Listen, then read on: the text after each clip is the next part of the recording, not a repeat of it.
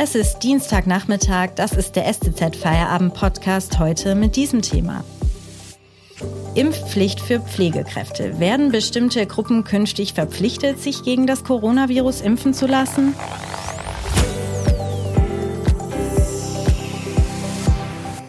Am Mikrofon ist Eva Maria Manns. Hallo.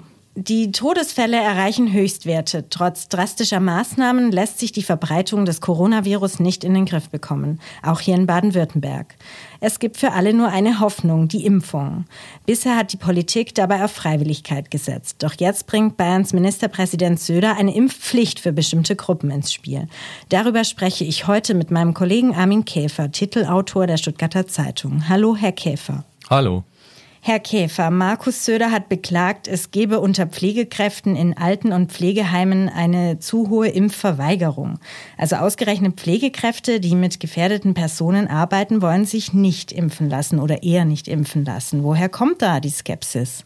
Zunächst mal muss man sagen, dass es keine belastet, äh, belastbaren Zahlen, kein Datenmaterial gibt, was jetzt repräsentativ flächendeckend für die ganze Bundesrepublik oder für ganz Bayern gelten würde.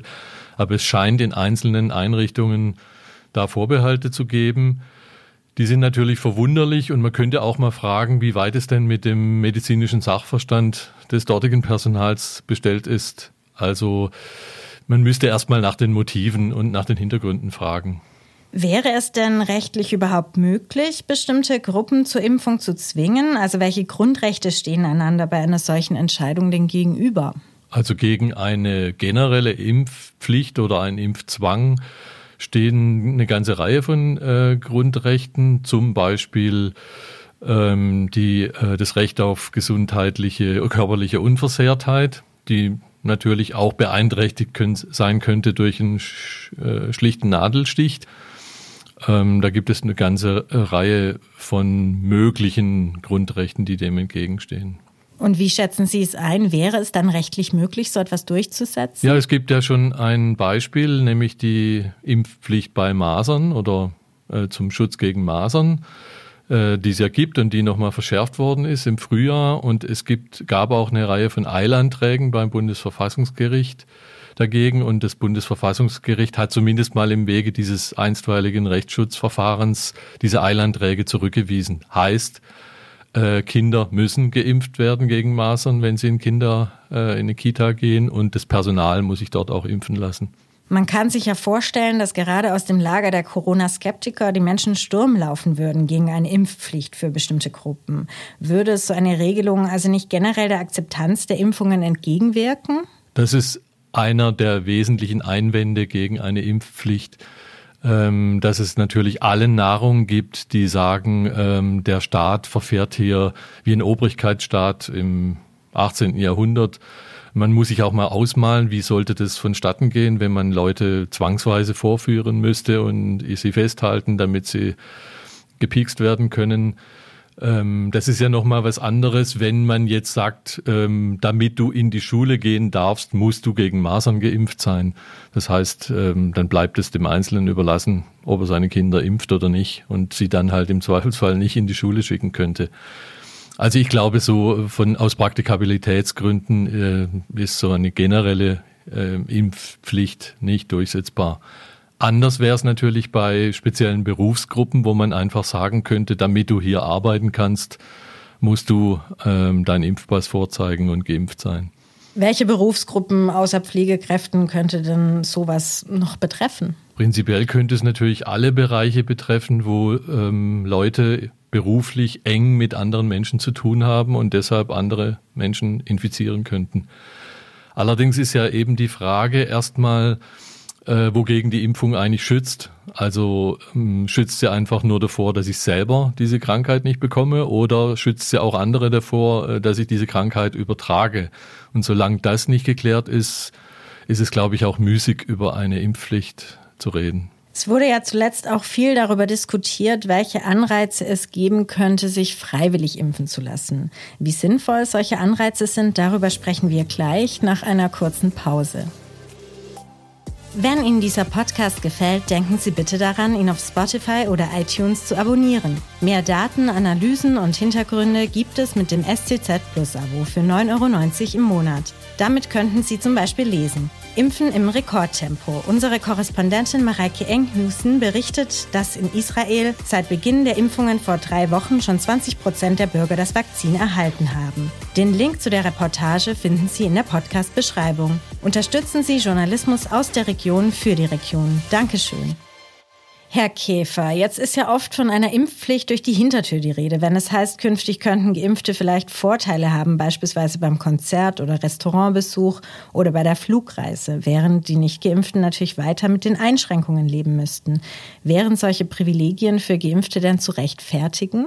Vorweg schicken möchte ich da, dass es ja so ist, dass während der Pandemie eine ganze Reihe von existenziellen Rechten eingeschränkt sind, nämlich zum Beispiel die Bewegungsfreiheit, Freizügigkeit, ähm, zum Beispiel durch solche ähm, Verbote von Reisen.